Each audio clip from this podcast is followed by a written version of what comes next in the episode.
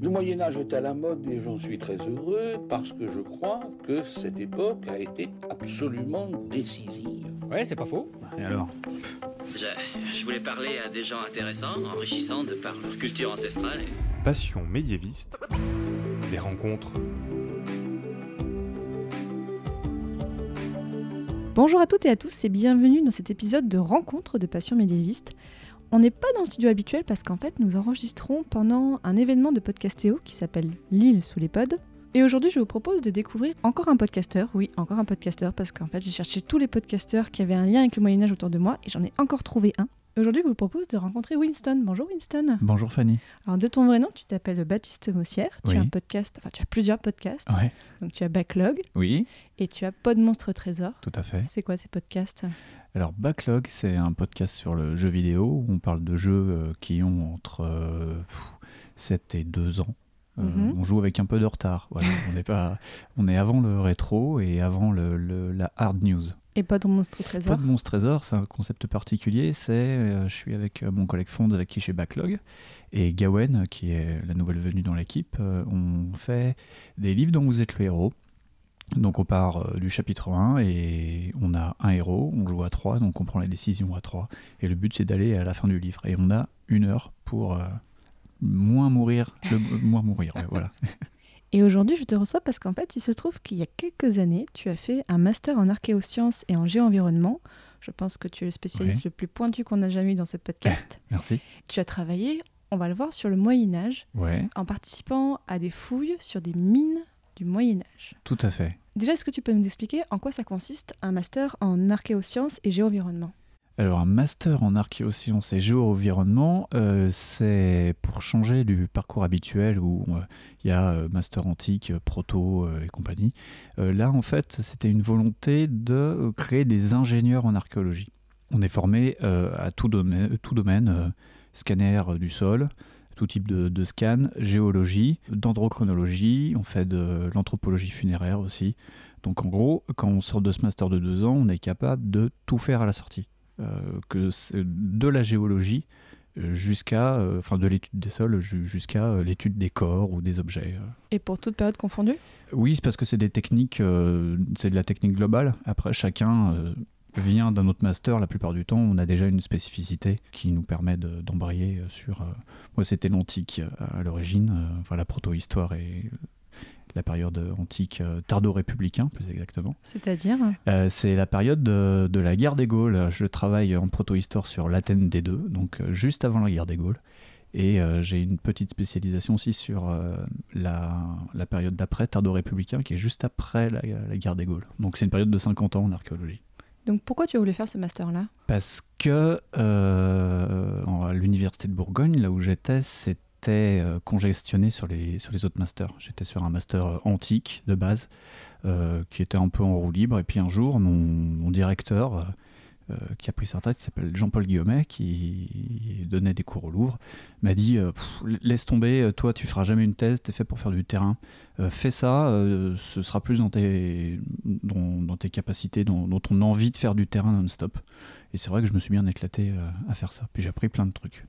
Et dans le cadre de ce master, tu as fait un travail sur des recherches archéologiques menées de 2007 à 2011 sur des exploitations minières, alors du très haut Moyen Âge, donc voire Antiquité tardive, comme tu disais, et donc jusqu'au au bas Moyen Âge, donc dans la Haute-Vienne. Oui. Et tu as travaillé sur un site qui s'appelle le Repère de Volery. Déjà, est-ce que tu peux nous décrire ce site de fouille? Hmm. C'est un trou perdu dans une forêt. c'est nulle part, en fait. C'est vraiment nulle part. C'est à la croisée de deux routes euh, communales, euh, dans un terrain privé. euh, D'extérieur, euh, maintenant, ça ressemble à une sapinière et euh, une forêt en friche. Et c'est juste que, euh, vu les trous qu'il y avait dans le terrain, on s'est douté que c'était des mines à ciel ouvert, donc des minières, des open fields. Et donc, on a fait une demande pour, pour rouvrir cet endroit-là. Vous aviez repéré cet endroit? Oui, en fait, euh, on est trois à travailler sur ce site. Et ma collègue Mélanie Mercola, qui elle euh, faisait une thèse sur euh, les mines d'étain en Europe occidentale, euh, à l'université de Toulouse donc, avait fait une cartographie de toutes les minières en Haute-Vienne. Et elle avait pris un exemple concret dans les monts de Blon, qui est juste à côté de là où on fouille. Et donc elle avait fait euh, sur deux ans le catalogage de toutes les mines, euh, en se baladant à pied pour euh, les marquer sur une carte. Voilà, donc on avait demandé à ouvrir plusieurs endroits et c'est celle-ci qui a été ouverte. Et qu'est-ce que vous cherchiez en fait en fouillant là? Alors, la patronne de ma collègue euh, qui travaille sur euh, les mines d'or cherchait des mines d'or. Nous, on cherchait des mines d'étain. Et on était possiblement possible à croire que c'était du gaulois. Ma- notre grande chef pensait qu'on allait fouiller une mine d'or gauloise. Et on se on s'est retrouvé avec une mine d'étain du Moyen Âge. Et c'est moins bien. C'est surprenant. Pourquoi c'est surprenant? C'est surprenant euh, au niveau de l'époque parce que la Haute-Vienne et le Limousin en général est surtout connu pour euh, les mines de l'époque gauloise. Quand, quand tu vas à Limoges par exemple, que tu dis à quelqu'un que tu travailles sur les mines, on va te dire Ah, c'est les mines d'or des Gaulois. Parce que c'est très connu, parce qu'il y a eu la Kogema euh, dans les années 80 où ils faisaient des mines d'uranium, et donc il y avait eu des fouilles, déjà à cette époque-là, des fouilles archéologiques sur des mines d'or. Donc on leur a beaucoup parlé des mines d'or, des mines d'or et des Gaulois. Donc ça fait écho parce qu'il y a un gros oppidum qui est à côté de Limoges qui s'appelle Villejoubert, qui est pas fouillé parce que c'est le plus gros de France. Voilà. Et donc euh, c'est euh, une zone de gravitation de l'or à l'époque gauloise. Et donc quand on est tombé sur le Moyen Âge, c'était surprenant. Mais l'étain, c'est ce que nous on cherchait, parce que c'est vraiment pas connu en France. On pense que l'étain vient des Cornouailles.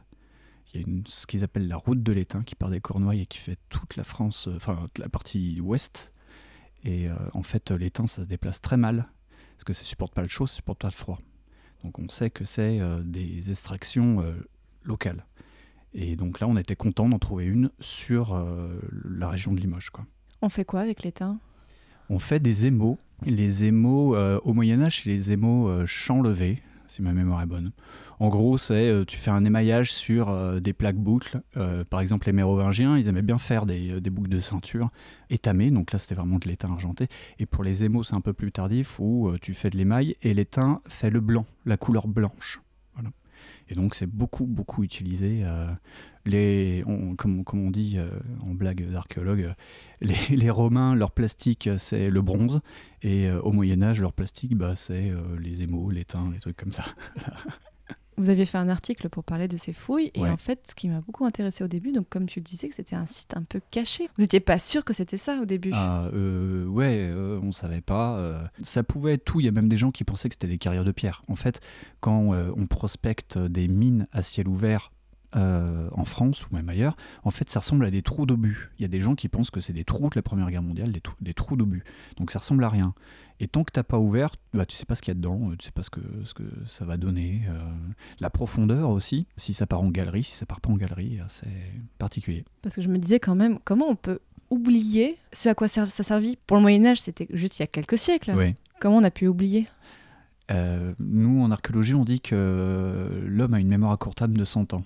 Euh, sur un paysage, euh, un trou au bout de 100 ans, on sait plus ce que c'est. Ça peut devenir, euh, au bout de 200 ans, une fontaine aux fées, un trou à poubelle. Les, les mines, les mines à ciel ouvert sont beaucoup, beaucoup utilisées en poubelle. Moi, j'en ai prospecté en Bourgogne, parce que je suis de Dijon, et dans le Morvan, il y a des énormes trous, et en fait, les gens, ils jettent leurs bagnoles, euh, leur télé. C'est Ah oui, Pas des poubelles médiévales, non, des poubelles actuelles. Non, mais même, euh, euh, par exemple, les Gaulois utilisaient les mines en poubelle, euh, en poubelle d'époque. Et moi, j'ai fait mon premier master sur euh, une poubelle, euh, une poubelle géante. En fait, c'était une minière qui avait été remplie par des artisans bronziers.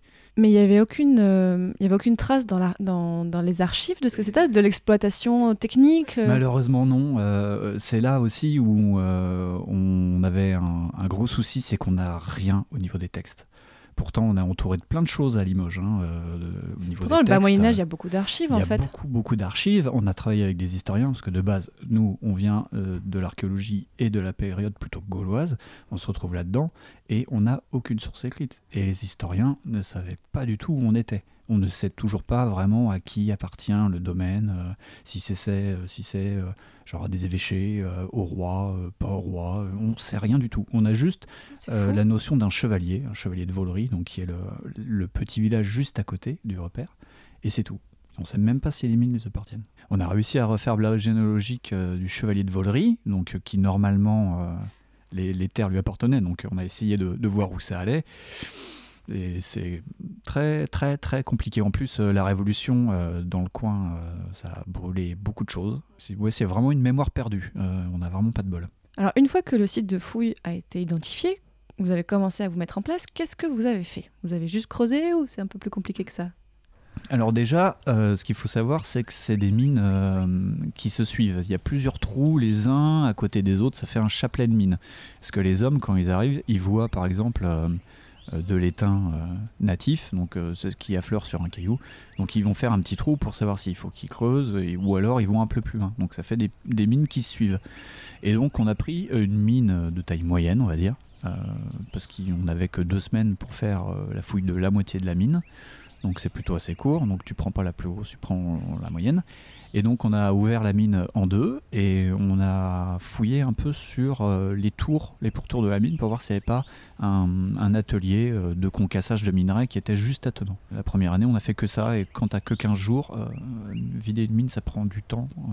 Vous étiez combien?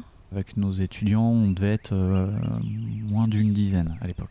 Et moins d'une dizaine pour déblayer toute une mine, Ouais. c'est suffisant? Non, c'est jamais suffisant. Et ensuite, qu'est-ce que vous avez fait? Bah Alors la première année, on n'a pas eu de bol parce qu'il n'y avait pas grand-chose et sur euh, les pourtours de la minière, il n'y avait pas grand-chose non plus. Euh, Il y avait des chemins, c'est ça que Il y vous avait avez des chemins. Et coup de bol, euh, c'était sur un programme, on avait trois ans, on avait trois sessions de fouilles. Donc la première année, chou blanc. La deuxième année, on s'est agrandi. Et puis, oui, on- il y avait des, des chemins creux qui partaient d'une minière. Comment on identifie un chemin? Eh ben parce qu'en fait, ça se voit dans les paysages. Un chemin creux, c'est comme, je sais pas si tu regardes un peu euh, les sports de glisse, un pipeline. Tu vois un pipeline euh, Euh, Oui, à peu euh, ça près. fait une sorte de U. Et ben là, il faut imaginer qu'un chemin creux, c'est pareil, mais avec de la terre. C'est un U de terre et au centre du U, c'est un chemin. Et il y en avait trois qui partaient euh, depuis euh, nos mines euh, et qui allaient euh, plus haut dans la montagne. On a trouvé d'autres trucs plus haut.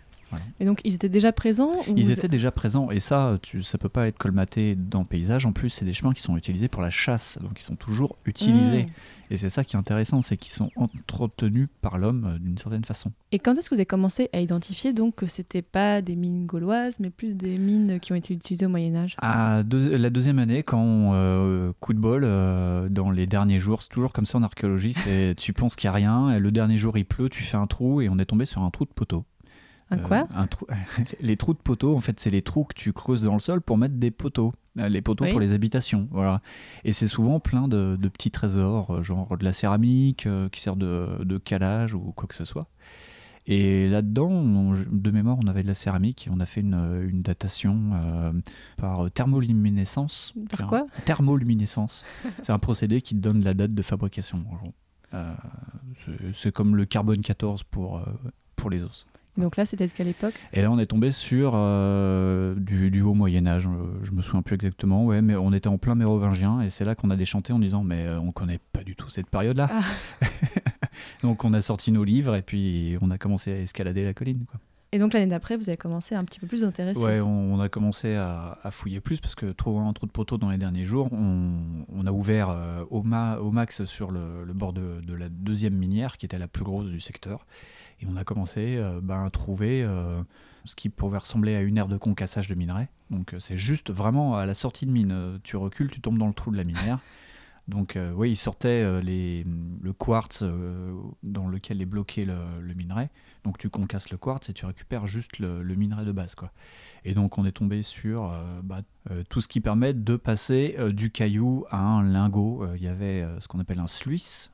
C'est un canal où tu mets de l'eau, tu mets ton minerai et par gravitation ça, ça filtre le caillou du minerai. Voilà. Et il y avait des fours aussi, des fours euh, enterrés. Et ça c'était une première en Europe aussi.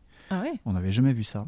Et C'est des fours, euh, ça a une forme de diamant et c'est un énorme trou qui est creusé dans le sol, qui se finit en entonnoir. Et en fait, ça permet de, de réduire le minerai, euh, d'en faire un liquide qui va devenir un, un lingot de- d'étain. Et on n'avait jamais vu ça, parce que d'habitude, euh, les fours sont posés directement sur le sol, et là, c'est un four dans le sol. Et est-ce que vous avez commencé à ce moment-là à demander de l'aide à des personnes plus spécialisées dans le médiéval? On a commencé à demander de l'aide. Le problème, c'est qu'on était dans une région où c'est très compliqué, il y a peu d'archéologues. euh, et les médiévistes euh, sont déjà pas mal chargés. Et après, il y a des combats d'ego, mais ça, c'est encore autre chose. Mais euh, voilà, on était les, les petits jeunes qui, les, qui débarquaient d'ailleurs en plus. Mais euh, ouais, voilà. On a, eu des, coups de main, euh, des, grands, des pontes de l'archéologie du coin, euh, mais ils étaient un peu perdus. Parce que nous, on leur parle de mines, et, eux, ils viennent pour voir du Moyen-Âge, et donc ils tombent sur quatre trous de poteaux et des énormes trous, quoi. Donc ça leur parle pas du tout. C'est surtout ça. Toi, quel a été ton rôle pendant ces fouilles? Alors moi, mon rôle, euh, c'était, euh, c'est le rôle que j'ai toujours eu en archéologie, j'étais chargé de secteur. Je faisais le tampon entre euh, le chef et les fouilleurs. Et j'étais sur un secteur déterminé, et tous les jours, c'est une sorte de contremaître. Tu arrives, tu dis, voilà, aujourd'hui on fait ça. Et tu fais en sorte que tout se passe bien. C'est toi qui tapes une partie des rapports, enfin les, les rapports de ton secteur, qui fait les dessins, qui gère tout.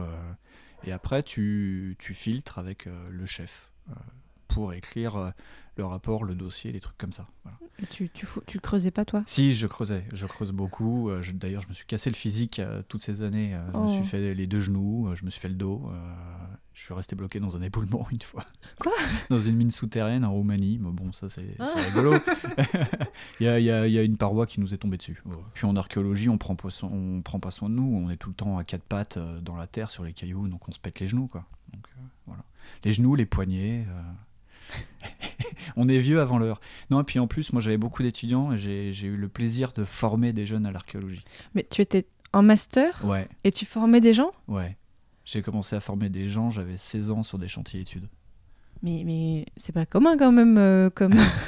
J'aime bien prendre des responsabilités et euh, c'est vrai que j'étais euh, pas mal bon dans ce que je faisais, à part dans le dessin archéologique où euh, j'étais plus une, une perche quand c'était du dessin, vraiment un malvé euh, comme ça. Mais ouais, j'ai vite appris à former des gens. C'est facile de lire le, le terrain, enfin de, de regarder le sol et de savoir ce qu'il y a dedans. Moi, ça m'a toujours paru simple. Donc euh, j'ai formé des gens rapidement. Une fois que vous avez bien identifié donc euh, ce sur quoi vous étiez, comment ça s'est passé? Alors après, on a augmenté parce qu'on a voulu quand même vérifier ce qu'il y avait sur les chemins.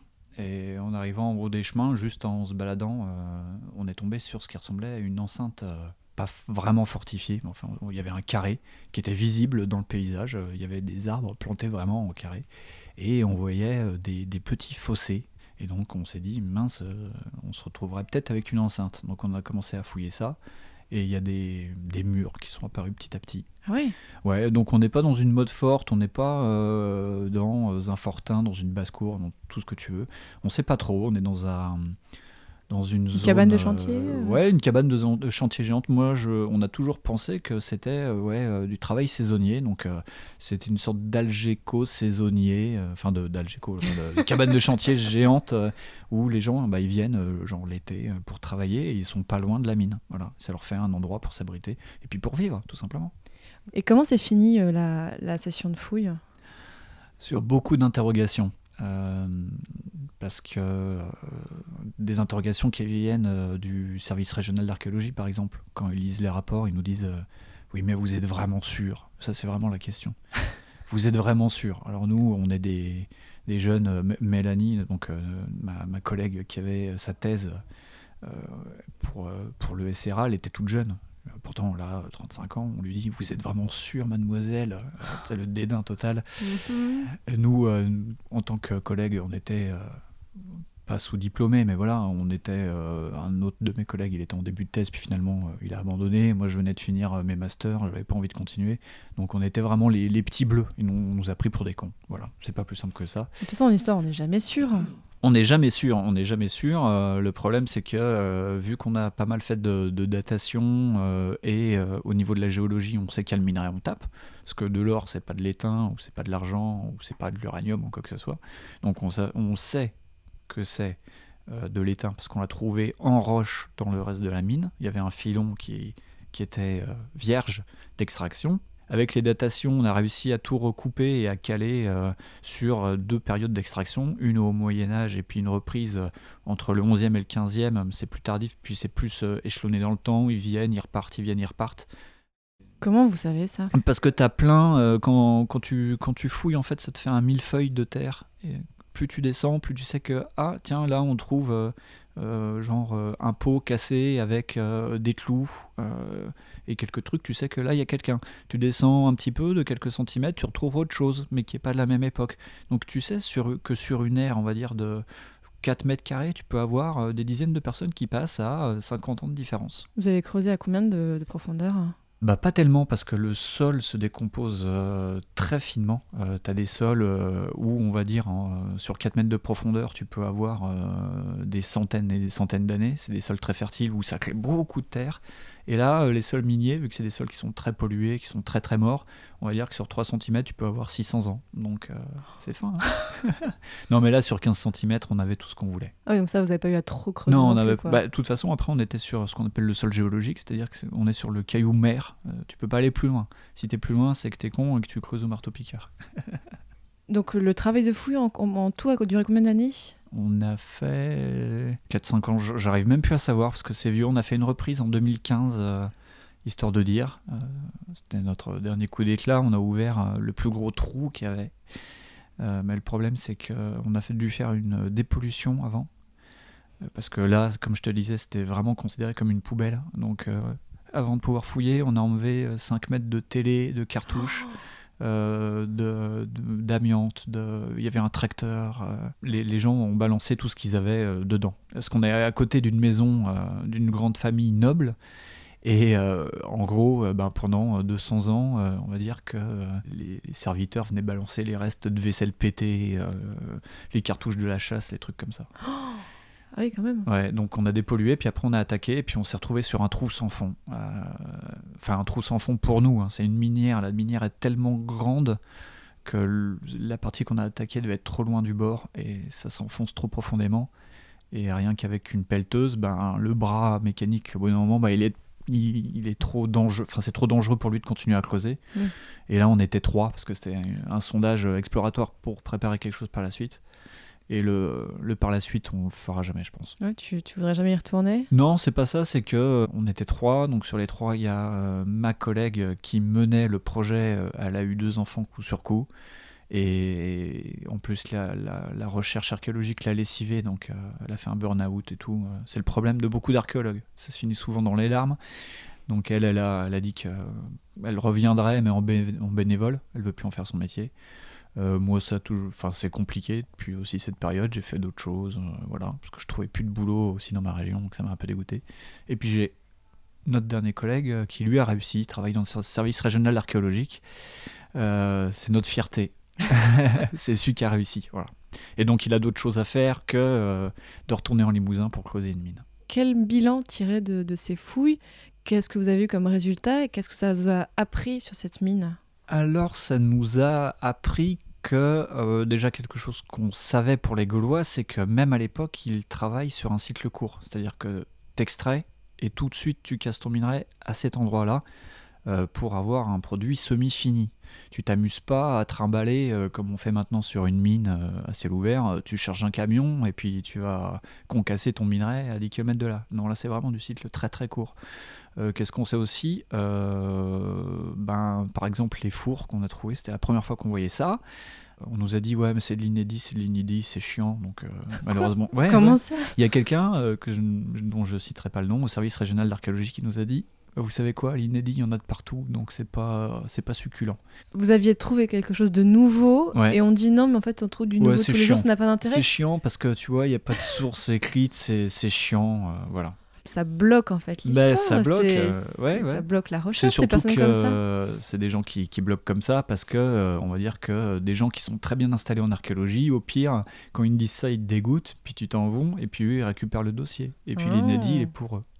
Donc il n'y a pas que ça en histoire, il y a aussi ça en archéo. Il y a aussi ça en archéo, beaucoup en archéo. Non, puis surtout, ce qu'on ce qu'on a réussi à prouver, c'est que ben, l'étain, euh, il y en a en France et il n'y a pas besoin d'avoir cette euh, dite route de l'étain qui vient des Cornouailles et qui traverse toute l'Europe. quoi. Non, on, on sait que euh, par cet exemple et par d'autres, vu qu'on a toutes les mines qui sont sur un rayon de 10 km, on a des, des dizaines et des, des dizaines de mines, on sait qu'on a un complexe minier super important et que ça a dû être euh, repris à plusieurs époques. euh, Il n'y a aucune mine qui est encore active aujourd'hui? la dernière mine, elle était juste à côté de la nôtre. Euh, C'est pour ça, nous, euh, quand on faisait les journées portes ouvertes, c'était ce qu'on disait, c'est qu'on avait pratiquement, euh, à demi-mot, 2000 ans d'histoire, c'est que la dernière mine a fini, a fini après le STO, Le quoi? Le service de travail obligatoire euh, qu'on a imposé pendant la Seconde Guerre mondiale, où en gros, euh, on demandait à des gens de venir euh, dans, la mine du coin et ils extrayaient du tungstène. C'est proche de l'étain.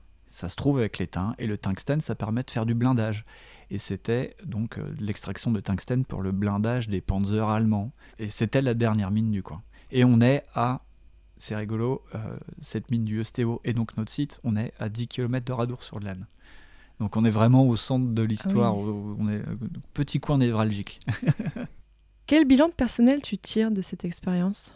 Oh, plein. J'étais content de d'arriver un jour dans une forêt. euh, C'était un matin, on avait un thermos de café, une pelle mécanique. On était quatre, puis deux étudiants. C'était le premier jour. Il pleuvait des cordes.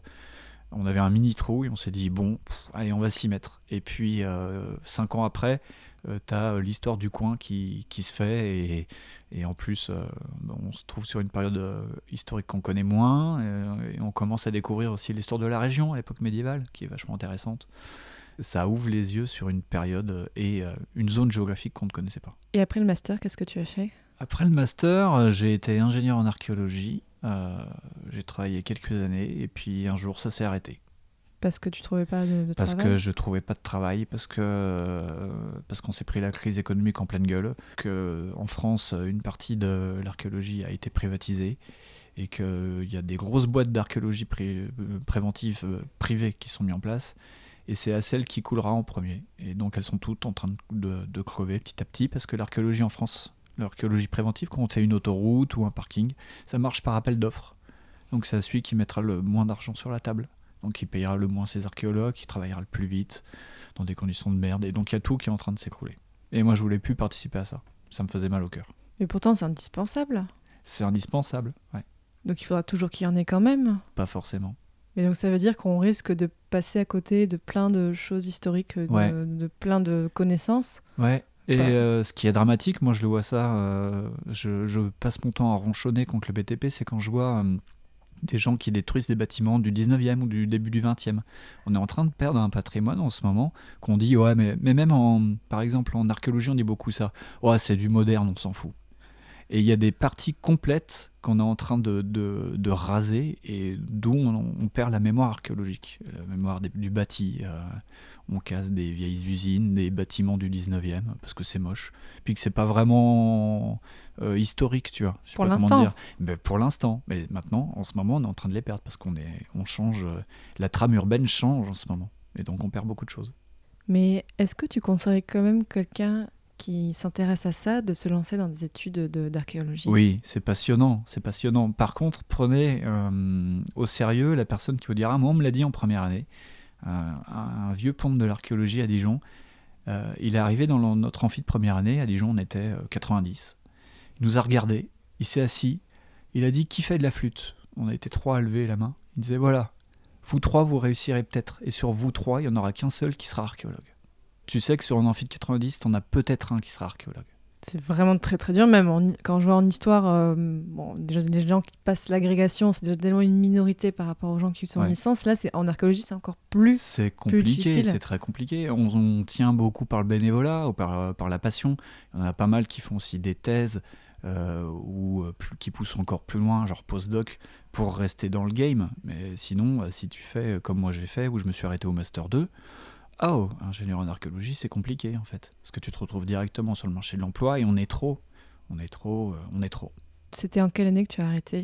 2015-2016, ouais. Et tu fais quoi maintenant? Oh, je travaille dans une école, euh, je vais passer les concours de prof d'histoire, je pense. Voilà. J'ai fait beaucoup de choses. euh, J'ai travaillé dans la téléphonie mobile. euh, euh, je suis infographiste à mon temps perdu. Je fais des affiches, des trucs comme ça. euh, je suis podcasteur. euh, je suis père au foyer. Enfin voilà, je fais beaucoup de trucs. Mais je m'éclate dans ce que je fais. Voilà. Et tu continues à regarder un peu de- du coin de l'œil ce qui se passe en archéologie, en histoire Ouais, toujours. Bah, j'ai toujours euh, des copains qui sont dans le milieu, donc on parle, on s'énerve, on parle beaucoup archéologie. Moi, quand il y a des travaux dans ma ville, euh, je regarde ce qui se passe. En plus, je connais les gens qui font les fouilles dans ma ville, donc je, passe, je leur passe. Enfin, je leur passe faire coucou quoi. Euh, En plus à Dijon, euh, c'est beaucoup du Moyen Âge qu'on fouille. Donc je passe voir les, les copains. Ils me disent oh regarde on a trouvé ça, c'est- oh, c'est sympa. Et puis voilà.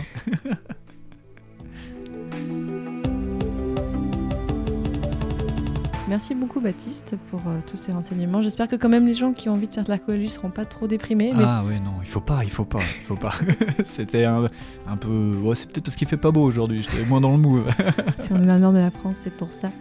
Mais euh, voilà, donc je conseille les auditeurs de te retrouver dans tes podcasts, donc Backlog et Pod Monstre Trésor que j'adore. J'adore Ouais. tellement, j'adore vous écouter. Et voilà, donc si vous les auditeurs, vous voulez en savoir plus, on mettra en description euh, le lien de l'article que Baptiste avait fait avec ses collègues pour parler de site de fouille.